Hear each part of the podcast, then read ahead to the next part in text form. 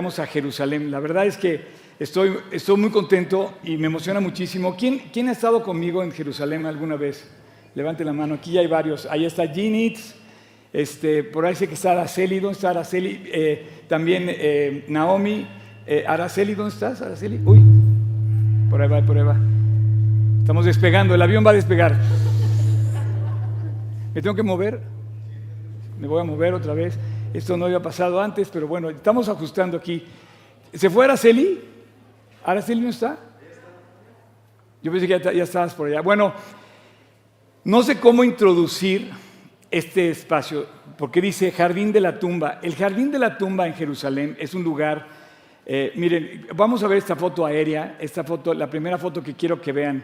Y bienvenido a todos los que están aquí en, línea, los que están eh, estamos conectados. Quiero, quiero que veas la foto aérea. Este es Jerusalén visto desde el muro norte, más o menos, desde la parte norte. El muro sur, les voy a decir dónde estaba. ¿Se acuerdan que hablamos del muro sur? Este es el templo, este es el cuadrángulo del templo. El muro sur es este. El monte de los olivos está aquí arriba. ¿Ok? Este es el templo, que hoy está la mezquita, bueno, el, domo de la roca. Y Jerusalén tiene varias puertas. Jerusalén tiene varias puertas y una de esas puertas es la puerta de Damasco. Esta puerta es actual. De hecho, si ustedes vieron hace poco que hubo, que hubo eh, violencia en Jerusalén, que hubo una manifestación fuerte, una, un conflicto muy fuerte hace como dos meses, fue en la puerta de Damasco, fue ahí. Justamente aquí hubo, hubo un problema fuerte de violencia. Esta es la zona árabe de Jerusalén. Este es el barrio que se llama como el West Bank, eh, o era el West Bank de, Jerusalén. Más o menos, no, no, es difícil para mí marcarlo contigo, pero por aquí entra todo, digamos, este es todo el barrio árabe, es la zona de conflicto, digamos, y de aquí bajan los árabes y entran por todas las puertas, las otras puertas al templo, y ellos sí pueden subir a adorar al templo de, a la mezquita, a la mezquita y a la explanada. Eh, hoy por los acuerdos de, me parece que los acuerdos de Oslo y los acuerdos, el caso es que apenas están viendo la posibilidad de que los judíos puedan subir a adorar allí, pero no pueden restar los judíos. Curiosamente no pueden subir los judíos a, a, su templo, que fue toda la vida de ellos, ¿no? Eh, es increíble, eh, hablas de los judíos y dices que Judea no le pertenece a los judíos, es increíble, o sea, el mismo nombre es como si los mexicanos no tuviéramos a México y no, no perteneciéramos a un lugar. Los judíos pertenecen ahí y bueno, lo que va a pasar hoy aquí eh, sucede justo saliendo de la puerta de Damasco. Quiero que ubiquen, esta es una foto aérea espectacular, todo esto es la, muralla antigua y rodea, de hecho eh, la foto abarca un poco más, pero esta es la muralla antigua eh, que está marcando la puerta de Damasco. Esta puerta es importante. Después baja es el Valle del Cedrón, que corre de ese lado, del lado oriental. Y hay dos lugares aquí que quiero que ustedes vean en la foto. El Gólgota, que ustedes saben lo que es el Gólgota, y el Jardín de la Tumba. Ahora, quiero que todos abran su Biblia, porque vamos a estudiar la Biblia hoy, ¿ok? ¿Quién no tiene Biblia? Necesito que tengan una Biblia. ¿Le pueden dar una Biblia ahí, ahí también? ¿Le pueden prestar? Te la podemos prestar o regalar, te la puedes llevar con todo gusto, ¿eh? Pero quiero que estudiemos la Biblia porque eso se trata. Aquí hay dos más. No, pues ya salieron más este, obsequios. Entonces aquí hay, levanten la mano por favor los que no tengan Biblia, pero, pero ¿lo van a leer? Si no la van a leer, no, ¿eh? Ok, este, necesito que, vamos a empezar leyendo la Biblia. Los que están en línea, ni modo, pues tienen que descargar una aplicación o algo, porque... este, vamos a empezar a leer el Evangelio de Juan. Eh, voy a tratar de no tardarme mucho, pero estoy, fascinado con lo que quiero comentarles hoy. Fíjense bien, vamos a, entrar a estudiar la Biblia, ¿ok? Y vamos a ver el último lugar donde Cristo estuvo en este planeta, que fue en el jardín de la tumba, en la tumba, en la tumba de José de Arimatea, tú lo has visto, este fue el último lugar que Jesús estuvo, claro, después resucitó y se apareció a los judíos en Jerusalén en varios lugares, en el aposento alto se apareció, lo habíamos dicho, y también se aparece en Galilea y se, despide en el monte de los olivos. Ese, monte, eh, de ahí se despide Jesús. Pero bueno, después de su muerte, el último lugar donde reposó su cuerpo fue en la, eh, fue en la tumba de José de Arimatea. Quiero que hablen su Biblia en el capítulo 19 de Juan, al final del capítulo 19 de Juan. Y vamos a estudiar la palabra de Dios porque de eso se trata. Hoy el jardín de la tumba es un lugar de contemplación, de meditación, de, emoción, porque de verdad yo entramos ahí eh, y, fue espectacular, pero mira, la siguiente foto, por favor, puedes poner la siguiente foto. No, mira, espérame, espérame, eh, regresa. Vamos a hacer un acercamiento. Este es el jardín de la tumba. Si, ven, es un poco, es un poco verde la, imagen. Entras eh, por esta calle que sube por aquí, y entras al jardín de la tumba y de ahí puedes ver el Gólgota y puedes ver justamente lo que dicen que fue la tumba de José de Arimatea. Ok, perfecto, buenísimo, qué buena noticia. Eh, fíjense bien, se va a poner bueno. Vamos a despegar y vamos a ir a Jerusalén. La siguiente imagen, vamos a acercarnos al jardín de la tumba. Ok, fíjense bien. La, puerta de Damasco está por aquí, ahí está, la, ahí está la muralla, ¿ok? La calle viene por aquí entras al lugar, ese lugar hoy pertenece a lo que se llama The Garden Tomb Association, la Asociación del Jardín de la Tumba, que en 1894 fue una asociación que formaron diferentes denominaciones cristianas del mundo y todos con puros voluntarios que se fueron a vivir a Jerusalén para atender ahí y, servir en el jardín de la tumba. Para mi gusto, para mi personal gusto, ese es el lugar más espectacular de todo Israel. En ese lugar insignificante cambió la historia de la historia para siempre, de la humanidad, porque ahí Jesús resucitó.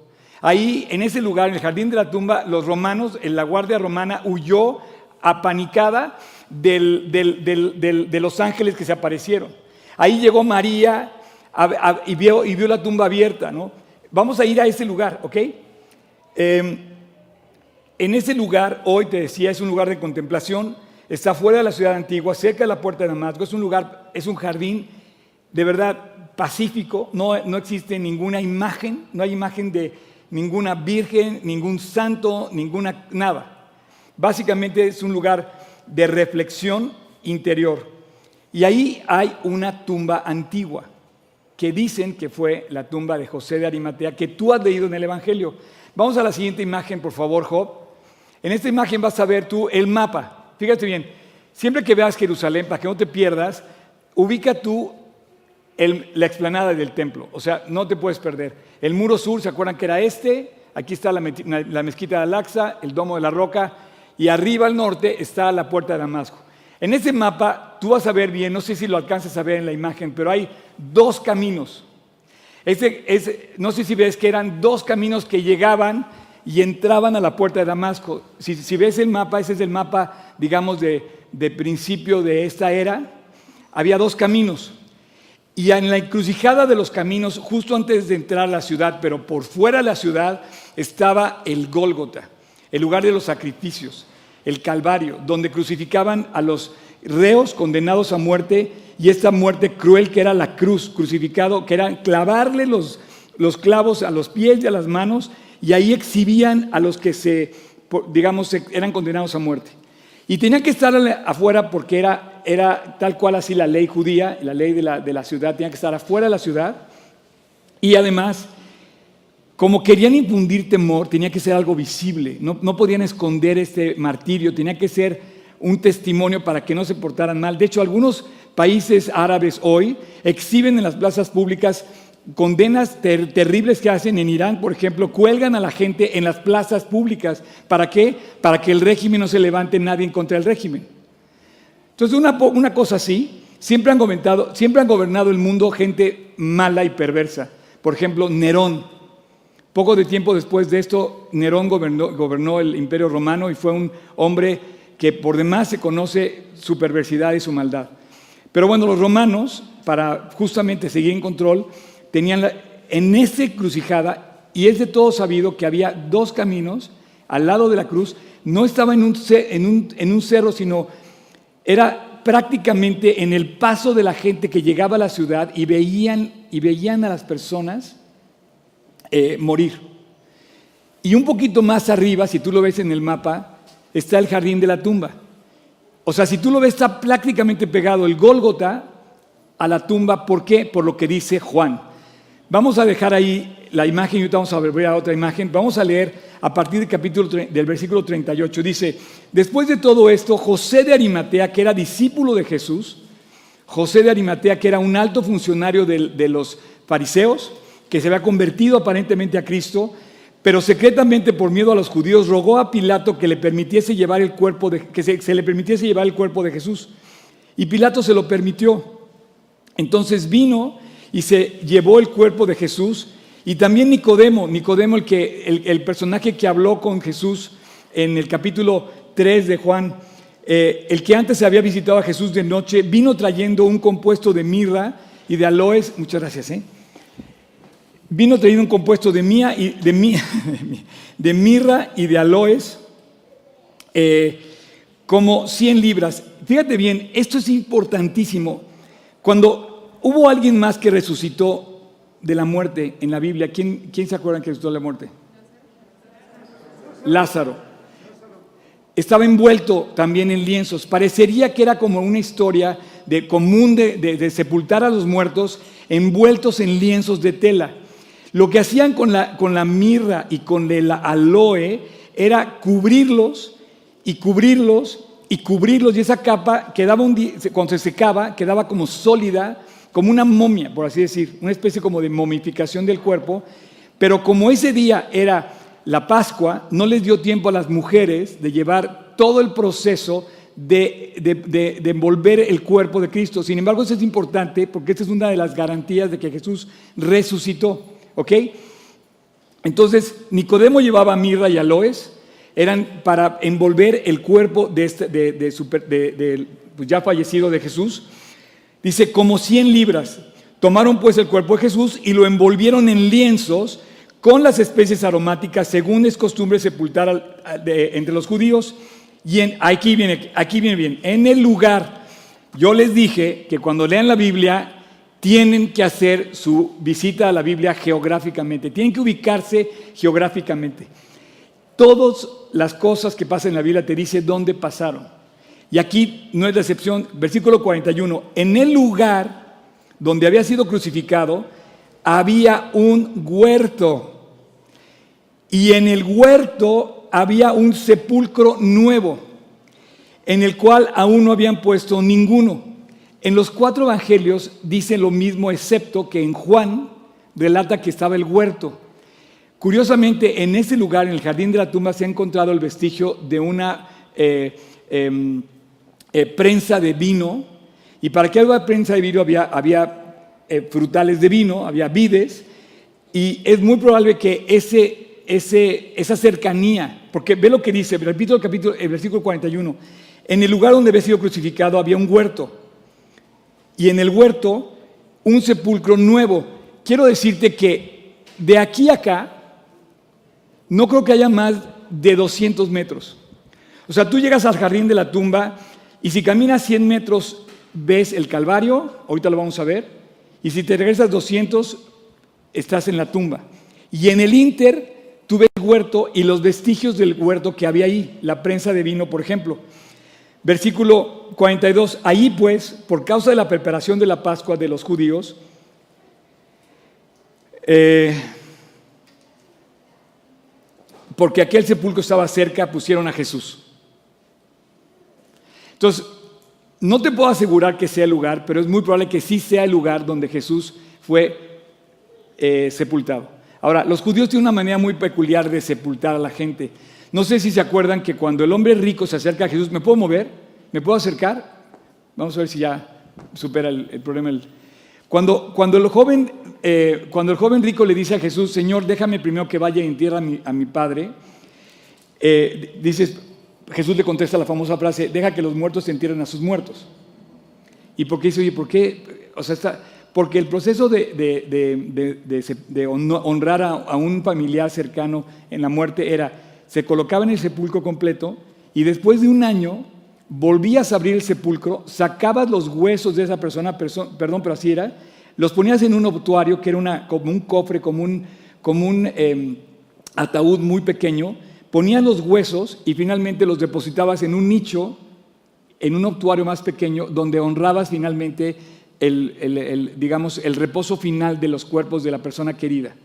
Entonces, seguramente ese joven rico estaba en ese proceso de honrar em, em, las honras, las pompas fúnebres de su padre. Por eso le dice, deja que los muertos entierren a sus muertos, o sea, deja que los muertos concluyan el proceso. No se sabe qué pasó con él. Pero en, el, lugar, ¿quieres poner la siguiente imagen, por favor?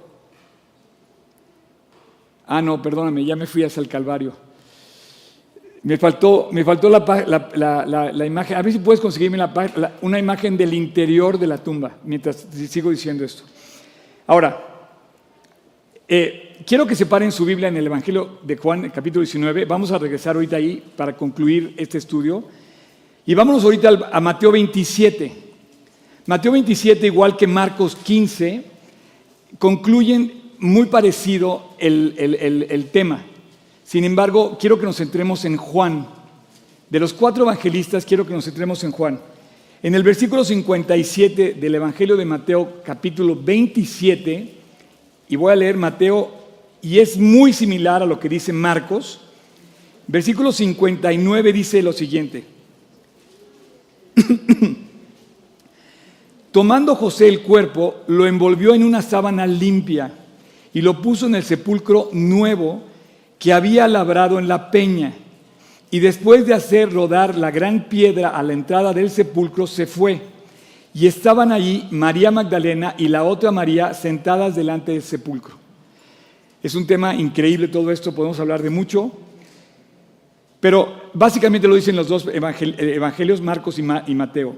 Sin embargo, el detalle que da Juan y lo que complementa Mateo y Marcos agregan a lo que dijo Juan la piedra, que habían rodado la piedra sobre el sepulcro, que era un sepulcro nuevo cavado en la peña.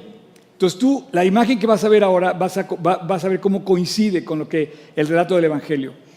Y finalmente quiero que nos vayamos al Evangelio de Lucas, ese que nos falta, en el capítulo 23, versículo 50, dice, y había un varón llamado José de Arimatea, ciudad de Judea versículo, capítulo 23 de Lucas.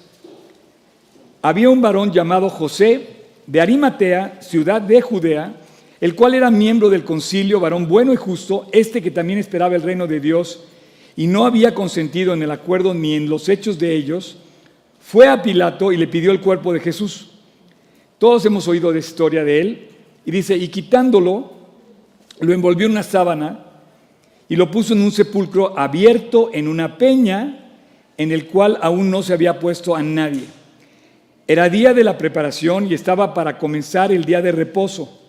Por eso este, este tema de, los, de, los, eh, de la Pascua, del día de descanso, del sábado, que es otro tema también, pero interesantísimo. Y las mujeres que habían venido con él desde Galilea siguieron también y vieron el sepulcro y cómo fue, y cómo fue puesto su cuerpo y vueltas prepararon especias aromáticas y ungüentos y descansaron el día de reposo conforme al mandamiento. Entonces a las mujeres no le dio tiempo de honrar finalmente todo el proceso de, de, funeral de Cristo y fueron a preparar las especies, pero se venía la Pascua y la Pascua caía en la tarde y, entonces ellas tuvieron que esperar un día completo para venir al, al sepulcro y que removían la puerta y seguir envolviendo en aloes y en, especias esos lienzos. ¿Ok? La sorpresa que se iban a dar. Continuamos ahí, nos vamos al, al, capítulo 24 de Lucas, ahí sigue. En el versículo 1, fíjate lo que dice. El primer día de la semana, ese era después del día de reposo, después de los tres días, ese era el tercer día. ¿Por qué eran tres días? Jesús muere el día de la Pascua, no, pierdan la atención, ahí les va. Está, está, fascinante esto. Al día siguiente era el día de reposo porque era la Pascua. El siguiente día era donde fueron a comprar las especias las mujeres y después era Shabbat, que era el sábado, que no, tampoco podían hacer eh, la labor. Cuando te haces tú la cuenta de eso, termina al amanecer del domingo y pasan los tres días y las tres noches que Jesús deberá pasar en el, en el eh, sepulcro. Entonces, en el capítulo 24, versículo 1, dice, el primer día de la semana, muy de mañana, por favor subrayen esta parte, muy de mañana, vinieron al sepulcro trayendo las especias aromáticas que habían preparado y algunas otras mujeres con ellas, puras mujeres. Quiero, quiero aplaudir una vez más a todas las mujeres de, de esta iglesia y de todas las iglesias que han sido valientes para levantarse siempre temprano, sembrar la palabra, hablarle a sus hijos, compartir el Evangelio. los hombres estaban, los, los discípulos de Cristo estaban escondidos en el aposento alto y las que se atrevieron a ir a honrar el cuerpo de Jesús fueron las mujeres.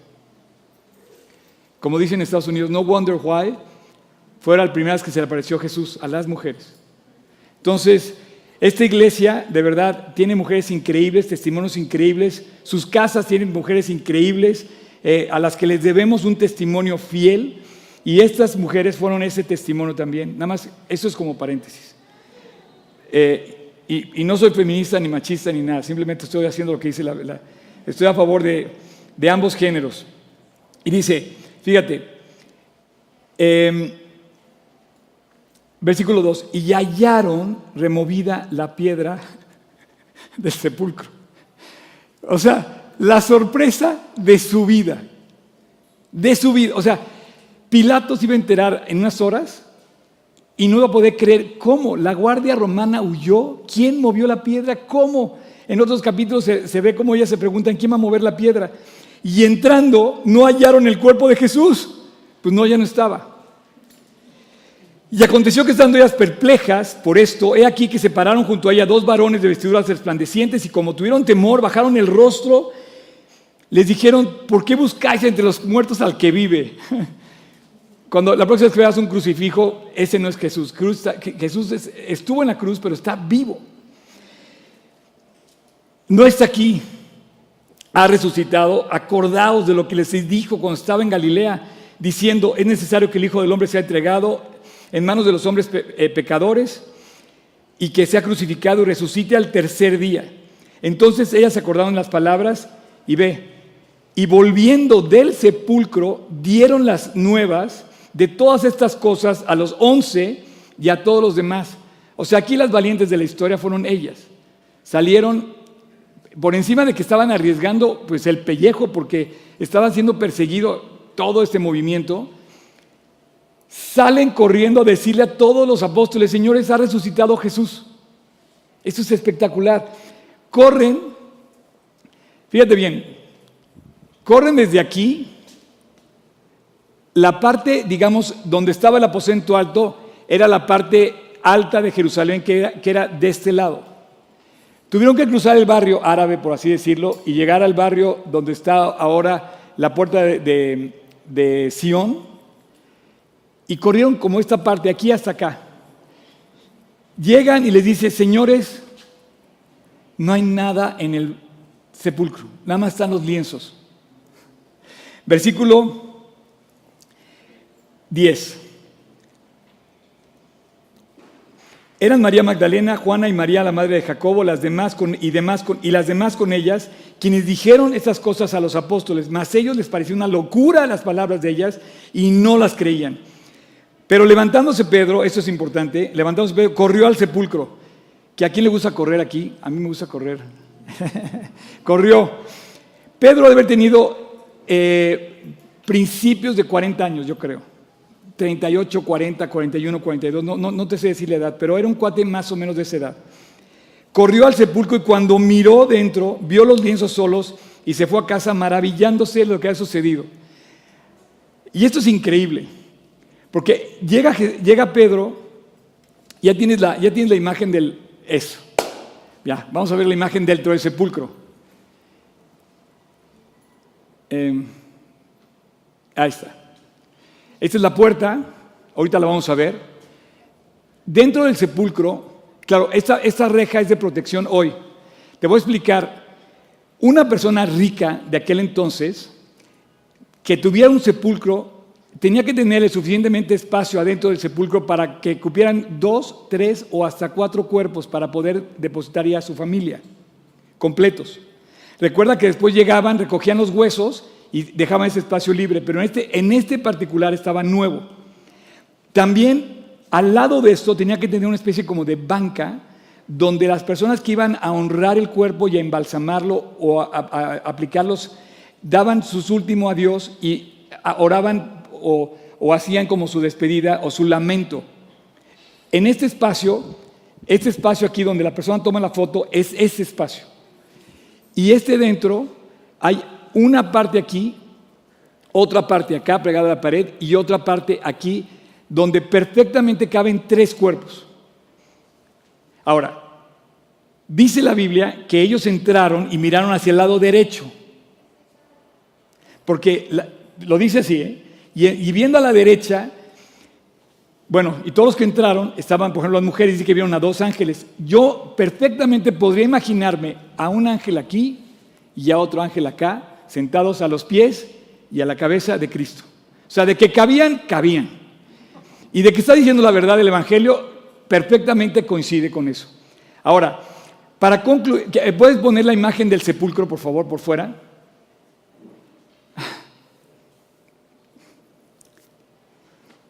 Eso es lo que ves hoy. Ese es el famoso eh, sepulcro cavado en la peña. Pasas adentro de esa puerta y ves lo que te acabo de mostrar, una pequeña habitación cavada en la piedra, cavada en el cerro, en donde cabrían posiblemente unas siete personas eh, de pie. Sin embargo, para entrar, el espacio tenía que agacharse, era un espacio como de un metro de alto por 70, 75 centímetros de ancho. Hoy es un poco más grande esa puerta por el flujo de gente que hay. Bueno, ese es el famoso jardín de la tumba y ese es ese es el sepulcro. Hay otro lugar muy famoso en Jerusalén al que yo no me gusta reconocer, pero sin embargo no puedo decir que no es, es el famoso Santo Sepulcro, donde está la Basílica del Santo Sepulcro, que está ahorita dentro de la ciudad de la muralla. Sin embargo, a mí no me gusta ir ahí porque, bueno, ese es otro tema. Pero digamos que vamos a tomar ahorita este lugar. Y quiero que nos vayamos juntos a seguir estudiando, regresando al capítulo de Juan. Terminamos de leer el capítulo 19 y vamos a entrar al capítulo 20.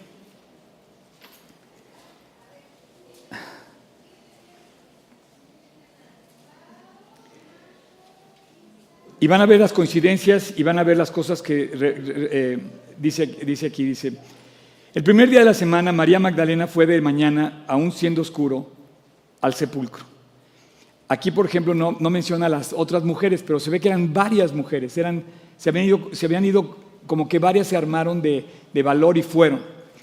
Y vio quitada la piedra del sepulcro. Entonces corrió, otra que corrió también, y fue a Simón Pedro y al otro discípulo.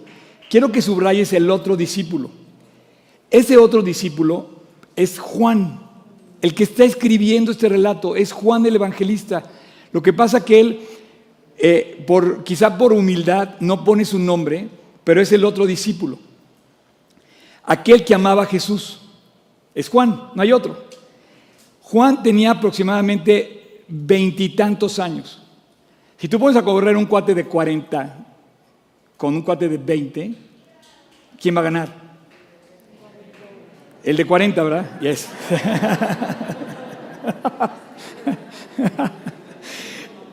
y dice, y les dijo, o sea, se han llevado del sepulcro al Señor y no sabemos dónde le han puesto. O sea, esa fue la primera señal de, María, porque decía, ¿qué pasó con el, con el cuerpo? No sabe, o sea, nunca se imaginó.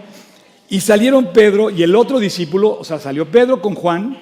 Ahora, los dos apóstoles, quiero decirles esto, ambos apóstoles, Pedro y Juan, eran cuates como yo así muy alocados, muy, muy activos, muy alebrestados, muy entusiastas, muy dispuestos, muy, muy, muy lanzados, muy apasionados, no sé cómo decirte, pero no eran pasivos, pusilánimes, no, no, Pedro era arrebatado, tú lo ves ahí como se... Y Juan también. Entonces yo creo que por eso llevaban tanto y en muchas partes del Evangelio, del libro de Hechos, aparecen juntos. Ellos eran brothers, como Oscar y Oscar. ¿Ok? Y salieron Pedro y el otro discípulo y fueron al sepulcro. Corrían. No sé por qué razón, pero Jesús quiso poner esto en el Evangelio. Dice, corrían los dos juntos, pero el otro discípulo corrió más a prisa. O sea, salió aquí y dijo, oigan, yo, yo le gané. Ese soy yo. Siempre ando presumiendo cosas. Dice, pero el otro corrió más a prisa, pero no entró. Eso es importante. Juan le gana la carrera, obviamente era más joven, llega primero que Pedro, los dos hicieron un esfuerzo titánico por llegar pronto, y yo no sé si Juan se queda en la entrada antes de entrar por respeto al muerto, o sea, como por, respeto a, honrar a la persona que estaba ahí, como, sepultado, pues. O porque también pudo haber dicho, oye, la ley judía no me permite tocar cuerpos y estamos en fiestas. Esto era, para ti a lo mejor parece irrelevante, pero para un judío era imposible entrar o sea, en contacto con un cuerpo muerto. ¿Estamos de acuerdo? Por alguna razón, él no entra al sepulcro. Versículo 6. Luego llegó Simón Pedro tras él. Finalmente sí llegó corriendo y entró. Pedro fue más arrebatado y él entra, al, entra al sepulcro y vio los lienzos puestos allí. Fíjate bien, el sudario que había estado sobre la cabeza de Jesús, al parecer él tenía una tela independiente del resto del cuerpo. No puesto con los lienzos, sino enrollado en un lugar aparte. El tema de los lienzos es muy, muy importante porque si tú estuvieras amarrado y resucitas. ¿Cómo te quitas eso? O si tú fueras por el cuerpo, digamos que van a robar mi cuerpo de un sepulcro así, pues para llevármelo o me lo llevo con todos los lienzos o le quito los lienzos. Pero aparecieron los lienzos como Jesús, como si Jesús hubiera evaporado. Estaban los lienzos con su enrollados, acomodados. Lo que te quiero decir es que era e, extraordinario el hallazgo. ¿Cómo es posible que se hayan llevado el cuerpo y haber dejado los lienzos? Si se hubieran dejado los lienzos, los hubieran dejado desbaratados, cortados, rotos, rasgados, pero estaban acomodados, como si Jesús se hubiera desaparecido. Versículo 8. Entonces entró también el otro discípulo que había venido. Yo no sé qué pasó. Lloraron, se abrazaron, se rieron, dijeron, esto cambia la historia por completo. Y ve lo que dice esta parte entonces entró también otro discípulo que había venido primero al sepulcro y vio y creyó. Eso es más increíble. Yo no sé si tú crees o no crees. O no sé qué tengas que ver para creer. Pero si quieres ver, lo vas a ver. Pero Dios te va a convencer que no hay otro camino. Porque aún no habían entendido la escritura que era necesario que resultase de los muertos y volvieron los discípulos a los suyos felices.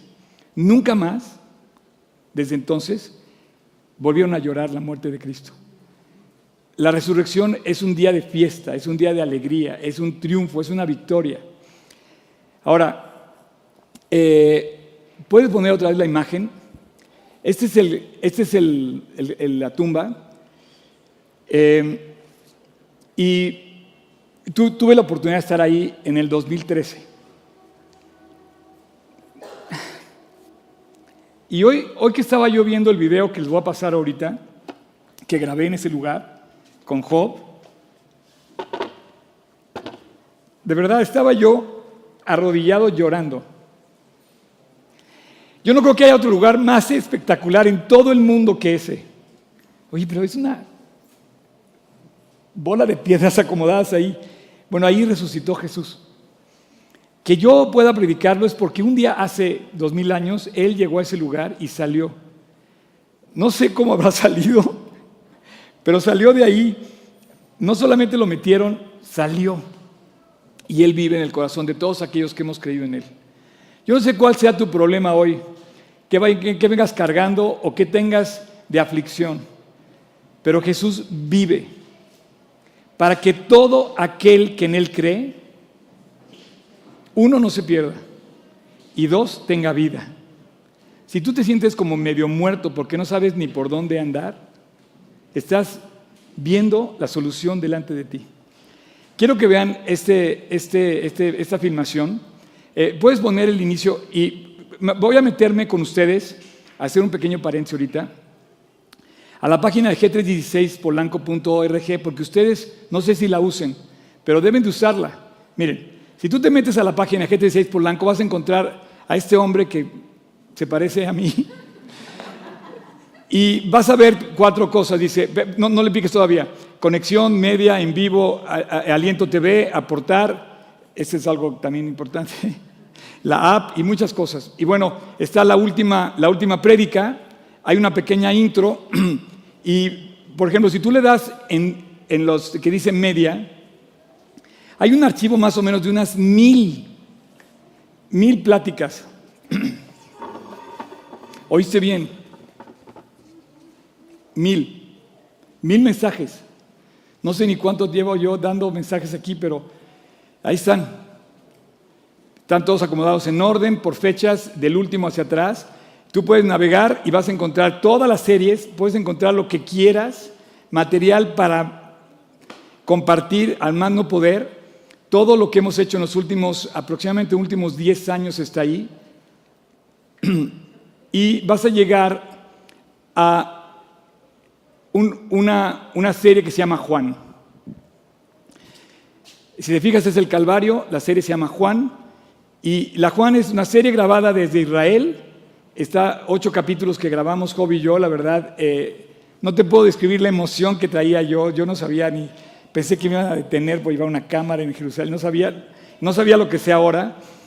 Pero viendo el capítulo hoy, me emocioné demasiado. Lo pueden ver. Es el episodio 6. no lo vamos a ver completo, pero sí quiero enseñarles una parte. ¿Puedes arrancar el, episodio, por favor? Van a ver a Oscar Sotres, eh, ocho años más joven. Pero este lugar, imagínate la emoción. Perdón, perdón, perdón, toca yo. Párale ahí. público y nos van a oír a nosotros, ¿no? Entonces yo vimos. Soy yo. No, no soy agente de un call center, ¿eh?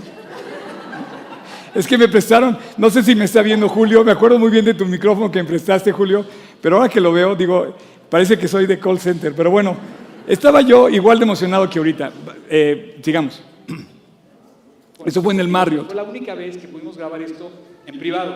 Todos los demás spots que ustedes vieron los grabaron como la de la semana pasada que estábamos en todos con las campanas y todo. Entonces, llegamos a las 8 en punto y a las 8 en punto, antes de tocar la puerta, abrió este hombre. Voy a presentar a Ryan. Él me, él me, dejó entrar hasta, bueno, esta foto ya fue dentro, vengo con la misma camisa. Yo no sé si estaba llorando ahí o riéndome, de verdad, de emoción. ¿La próxima foto? No, no. La verdad me hizo reír él porque fue una... una... Y detén, tomamos la foto detén, detén un poco ahí la foto. Quiero decirles que este hombre es un ex militar retirado de la Fuerza Aérea de Irlanda y trabaja en el Garden Tomb Association. Después de 40 años retirado, se fue a vivir a Jerusalén. Dijo, quiero servir a Jesús. Y a él, a él se le ocurrió servir, yendo a servir voluntariamente a este lugar y me atendió. Yo la verdad creo que fue como un ángel. No sabes el testimonio que dejó para siempre grabado en mi vida este hombre. Se llama Ryan. Eh, y él, me, él, él, nos escoltó, nos dieron oportunidad de grabar eh, este episodio solos en un lugar de verdad. No puedo creer que nos hayan concedido estar Job y yo grabando ahí. Este, fue una experiencia increíble. Estamos afuera y eh, nos tomamos esa foto. Eh, yo, yo sí pienso que Dios me regaló, bueno, nos regaló ese momento. Eh, no voy a, no a dejarles ver todo el, todo el capítulo, pueden checar. No sé si puedes irte al minuto 2.50. Ahí, ahí está, por ahí. Ahí está.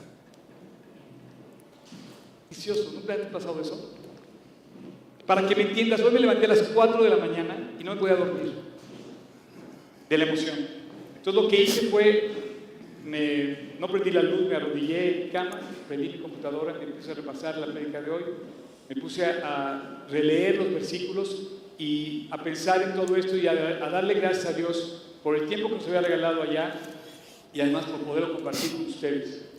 Hoy nos va a llevar Dios hasta el Bueno, les recomiendo que vean el episodio completo. Hoy que lo estaba viendo, de verdad, eh, está increíble. Y, y vale la pena. Lo grabamos hace ocho años en vivo acá en el Marriott y es el resumen. Presentamos ese día el episodio que les quiero pasar ahorita. Dura aproximadamente cuatro minutos, cinco minutos. Quiero que lo vean. Lo grabamos justo en el Calvario, justo en el Jardín de la Tumba. Lo grabamos hace ocho años y viene perfectamente a- a- a- a colación de lo que estamos viendo. Ahora, hoy tenemos un invitado especial que acaba de llegar. Eh, quiero pedirle a Balta que, que venga, por favor.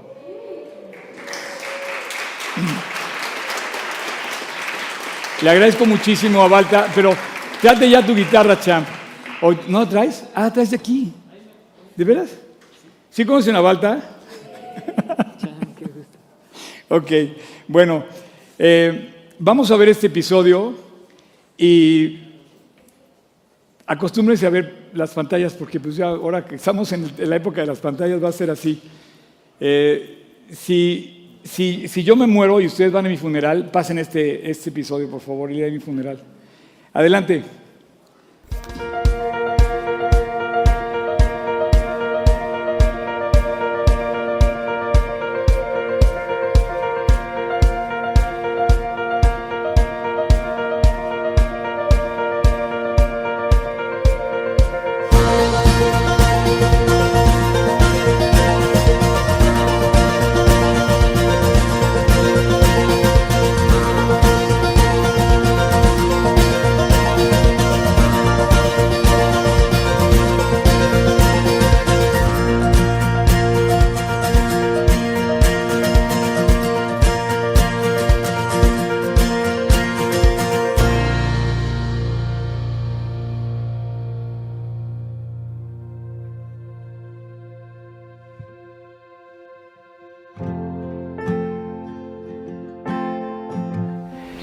María pensó como cualquier otro hombre que muere que iba a poder ir a su sepulcro y lo iba a encontrar. Pero esta tumba estaba vacía. De todos los sepulcros que hay en el mundo, de todos los hombres que han muerto y que vamos a morir, esta fue la única que quedó vacía. Gracias a eso tenemos la esperanza, gracias a eso podemos voltear a ver a Jesús, voltear a ver la salvación en Jesús, la redención en Jesús, el triunfo sobre la muerte. Gracias a eso te puedes volver a reír. Gracias por eso el, eh, creyente puede volver a sonreír. Gracias por e- esto lo llenó de alegría María, de tal manera que jamás nadie pudo parar el gozo y la paz que generó en, en la vida de los creyentes al ver a Jesús resucitado, porque la tumba estaba vacía. Si tú vienes a Jerusalén, este lugar es muy sencillo, es un jardín, prácticamente puedes observar un lugar tranquilo, apacible, donde la, gente celebra la cena del Señor y no ves imágenes, no ves eh, crucifijos, no ves nada de eso, pero ves una tumba vacía. Gracias a Dios por este lugar, gracias a Dios porque este lugar es el testimonio vivo de que Jesús resucitó. Este lugar para mí es el más significativo de todo Jerusalén, porque todos los hombres podemos morir y todos los hombres podemos nacer, pero solo uno resucitó. Y este lugar es el, es el, eh, el sitio donde igual volvemos otra vez a lo mismo, quizá no es, quizá sí es, pero muy cerca de aquí Jesús resucitó. A tan solo unos metros tenemos el Calvario, quizá unos 200 metros de aquí.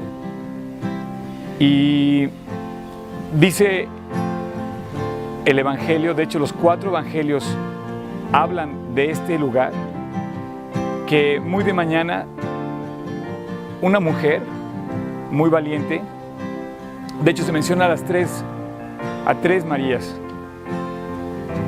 que fue valiente de venir muy de mañana a ver el sepulcro, a honrar a su Señor. Y vio que la piedra ya no estaba, que habían movido la piedra, una piedra que se cubre, y valiente corrió a llamar a los discípulos, y en el camino, nada más y nada menos, Jesús le aparece y le dice, María, he resucitado. Palabras más, palabras menos. No puedo creer de verdad que yo esté parado aquí frente al Calvario. Este lugar es el que hoy en día, si tú vienes a Jerusalén, te muestran como lo que pudo haber sido el Calvario. Tan solo unos metros de la, de la muralla de la ciudad, a unos cuantos metros de la puerta de Damasco, dice que pasaban por aquí dos caminos, la gente podía voltear a ver el Calvario, la, la gente que estaba crucificada, y de alguna manera interactuaban con el condenado a muerte que estaba en la cruz. Eh, nuevamente no te puedo decir si eso no es exactamente este lugar. Lo que sí te puedo decir es que aquí pasaron muchísimas, muchísimas cosas. Aquí esto cambió la historia para siempre. En esta colina, en esta pequeña peña, nunca se imaginó el hombre que iba a partir la historia, Jesús. Y finalmente la partió, la dividió en dos. ¿Y qué sucedió? Eh, son demasiadas cosas que podría decir, pero voy a decirte una, enfocado otra vez a Juan. Juan se atrevió a estar parado aquí delante de todo lo que estaba sucediendo a su alrededor. Viendo a Jesús, lo acompañó hasta este, este lugar y tuvo el valor de pararse y estar cerca de Jesús. Esto para mí se hace muy significativo, tomando en cuenta que Jesús estaba siendo eh, llevado a la máxima pena, después de haber sido perseguido, finalmente estaba siendo condenado y estaba cumpliendo su condena. Juan estaba ahí, al pie de la cruz, cerca de su madre, y recibe el encargo, recibe un encargo muy especial, y le dice, he ahí a tu madre, y le dice, mujer, he ahí a tu hijo. Y dice la Biblia que desde entonces Juan tomó cuidado de María y se encargó de ella. Vivir cerca de Jesús para hacer grandes cosas. Curiosamente, cuando llega a la tumba, Juan dice que al ver la tumba vacía, creyó. Imagínate lo que vio en esta escena y después ver la tumba vacía, se llenó de una alegría que nada, nada, no, no hubo ningún evento posterior que lo parara. A partir de ver la tumba vacía, Juan salió a predicar el Evangelio hasta el fin de sus días. Realmente podríamos hablar muchísimo de este lugar realmente podríamos presentar muchas enseñanzas y espero que, que este momento te sirva para ubicar el sitio. Pero quiero comentarte de Juan. Dicen que esa mañana, una vez que llegó María, les llamó y el, y el primero que salió corriendo fue Pedro. Y dice que el otro discípulo corrió más rápido. Nuevamente vemos a un a un par de hombres definidos para vivir para Cristo.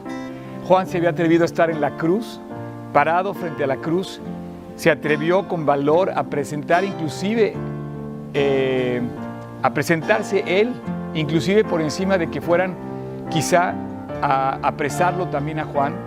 Estuvo en la cruz, recibió el encargo de Jesús sobre su madre y vio todo lo que sucedió en la cruz, pero al día siguiente, en lugar de estar... Eh, temeroso, se atreve a salir y dice que corre y corrió más rápido. ¿Cómo pudiera yo describirte lo que a mí me hubiera gustado hacer? Quizá no hubiera tenido el valor, pero yo quisiera que tuviéramos ese valor que tuvo Juan y Pedro. Salir corriendo a la, a la tumba a buscar a su Señor, no importando lo que ellos podían arriesgar. Ahí ves a un par de hombres, igual que María, definidos, con un corazón completo, total, para Cristo. Iban a buscar a su Señor. Iban a buscar, iban a ver lo que estaba pasando. Cuando regresaron, no puedo imaginar la alegría que llenó sus corazones. Juan nunca volvió atrás. Tampoco Pedro. Pero una vez que sucede esta, este, esta, esta escena, esta resurrección, Él regresa a vivir para Cristo hasta el último día de su vida. Y Dios le regala la oportunidad de compartir con mucha gente, de hacer grandes cosas. Escribe las cartas de Juan y finalmente escribe el Apocalipsis. Dios le revela a él, sabiendo que era un hombre apasionado, le revela Apocalipsis. El Evangelio de Juan y los cuatro evangelios en sí mencionan esta escena de, de, la tumba, cuando ellos vienen a la tumba. Y en el Evangelio de Juan, él ni siquiera menciona su nombre, él habla del otro discípulo. El otro discípulo. ¿Quién será el otro discípulo? Más de cinco minutos, pero pásale por favor. Hace ocho años invité a, a Balta que me acompañara y no pudo ir, pero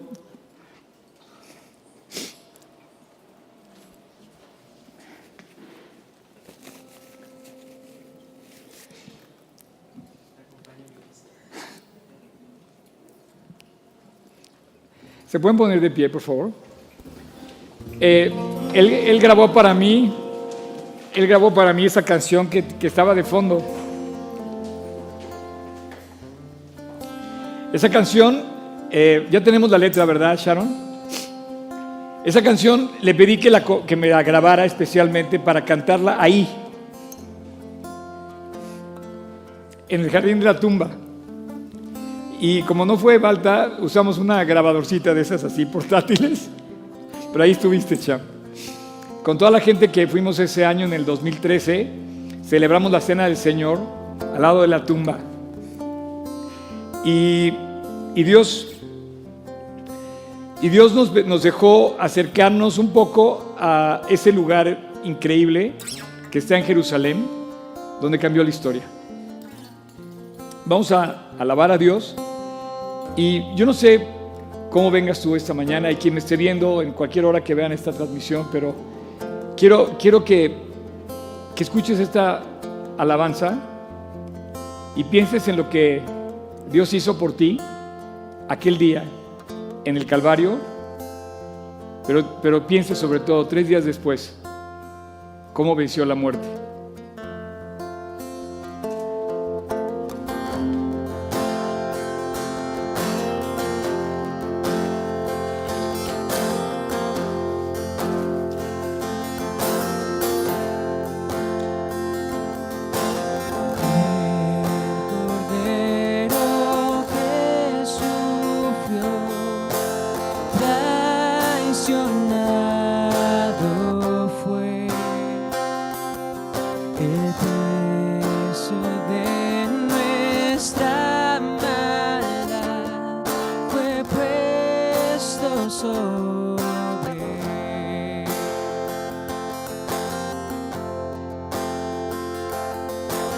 Él por mí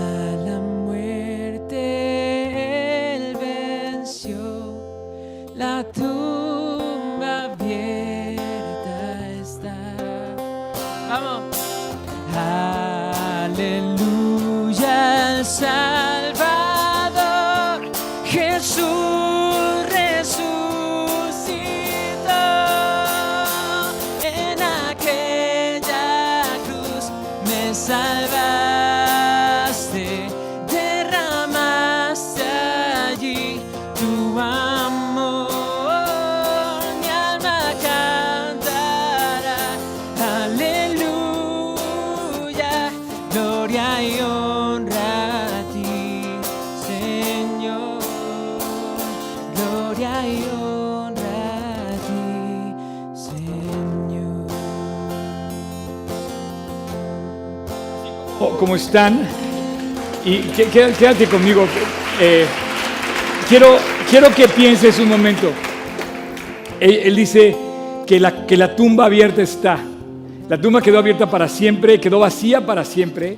Y no está Jesús ahí. Él vive y reina como Mesías poderoso, Señor de toda la creación y Señor de todos aquellos que lo reciben. Quisiera que volviéramos a cantar esta última estrofa, Balta, para que pienses un momento cómo ese sepulcro quedó abierto para siempre. Si alguien va a buscar a Jesús, nunca lo encontraron. Esta mañana, cuando le avisan a Pilato, oye, que no está el cuerpo. ¿Cómo que no está el cuerpo? No, pues que se lo llevaron sus discípulos. Estaba muy difícil que se lo llevaran. Eh, no han podido demostrar esto, pero estaba escrito que el Mesías tenía que morir. Está escrito que a lo mejor tú tengas que sufrir, a lo mejor tiene que ser así. A lo mejor tienes que pasar la prueba para Dios enseñarte a ser paciente. A lo mejor tienes que pasar la prueba para que aprendas la lección que no aprendiste cuando tenías ese problema. A lo mejor tienes que pasar una tribulación para superarlo y entregarle tu vida a Cristo. Yo no sé qué estés esperando, pero este es el testimonio de que Jesús cambió la historia y también puede cambiar tu vida. Yo no sé qué estás esperando, si quieres casarte, si quieres comprar casa nueva, si quieres comprar coche nuevo, si quieres tener más dinero, si quieres hacer algo. No, tu principal objetivo tiene que ser llegar al cielo.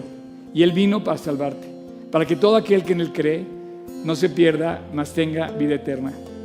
Quisiera que cerraras tus ojos, inclines tu rostro. No sé quién está viéndonos en internet, no sé quién eres de verdad, quién está aquí presente. Pero es el momento que estás delante de la cruz. Literalmente fuimos a la cruz. Como Juan, como María, como las otras mujeres, como Pedro, sorprendidos. No está aquí. Jesús está cumpliendo su palabra, la palabra que dijo que iba a resucitar para poder vencer a la muerte. Tu problema más grande es la muerte, que de hecho te llevó ahí porque pecaste. Tu pecado te tiene como estás. Tu pecado es, lo que ha causado tu condición. Nuestro pecado nos apartó del bien, pero Jesús fue a la cruz. Jesús tenía que morir y también tenía que resucitar. Y ahí demostró que era nuestro Salvador. Ahora es necesario que tú lo hagas tu Señor. Él ahí en la cruz pagó por nosotros, murió por nosotros y se convirtió en nuestro Salvador. Y si tú quieres, tienes Salvador a la puerta. pero tienes que entregarle tu pecado. Y ahora tienes que hacerlo tu Señor. Y pedirle que entre a tu corazón. Seguirlo, obedecerlo, como si fuera tu Señor realmente. Así como estás, donde quiera que estés en este momento, tú sales, tú sabes exactamente cómo está tu corazón. Tú sabes, entre tú y Dios no hay nada oculto. Tu pecado te separa de la increíble bendición de ser un hijo de Dios viviendo para Él. Tu pecado te separa de la eternidad. Tu pecado te separa del cielo. Tu pecado te condena. Tu pecado te tiene atado. Tu pecado te tiene esclavo y preso de tus propias debilidades, de la mentira, de la pornografía, de las deudas, de la duda, del orgullo, de los celos, de los deseos engañosos, no sé, pero es tu pecado. Y Dios fue a la cruz y te dice, como le dijo aquel día a María, María no temas, he resucitado y vengo a encontrarme contigo para decirte que cumplí mi palabra, que vencí a la muerte. Y Jesús te dice hoy que venció cualquier problema que tenemos. Y hoy te está diciendo Dios está tocando la puerta de tu corazón. Que si tú quieres, hoy, hoy, puede cambiar tu historia para siempre. Así que si tú quieres, ahí donde estás, en tu interior, haz esta oración conmigo. Es tuya. Yo te ayudo nada más a hacerla. Y dile, Jesús, en silencio, ahí en tu corazón, perdóname. Perdóname, Jesús, de las cosas que sé que he hecho mal, con las que te he ofendido a ti, a mí mismo y a otros. Te pido perdón, Dios. Te pido que me cambies y te pido que me limpies. Te pido que entres a mi corazón. La tumba no te retuvo, pero yo te quiero retener en mi corazón. Quiero caminar contigo. Quiero seguirte todos los días del resto de mi vida. En tu nombre, Jesús, te lo pido. Amén.